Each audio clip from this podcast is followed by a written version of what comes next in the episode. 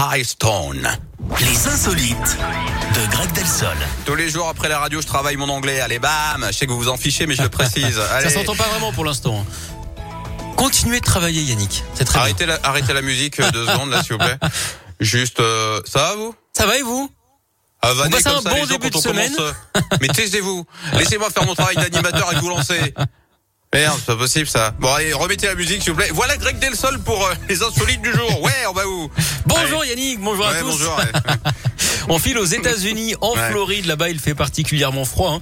En ce moment, des alertes pour le gel ont été lancées dans cet état d'habitude très doux et ensoleillé. Mais ce n'est pas le seul risque hein, qui guette les habitants. Non, les autorités redoutent également des pluies d'iguanes. Et oui, les pauvres reptiles se retrouvent paralysés quand il fait trop froid. Et du ah coup, ouais ils peuvent tomber des arbres. Un à qui ça ne fera pas peur, hein, c'est notre ministre de la Santé, Olivier Varan.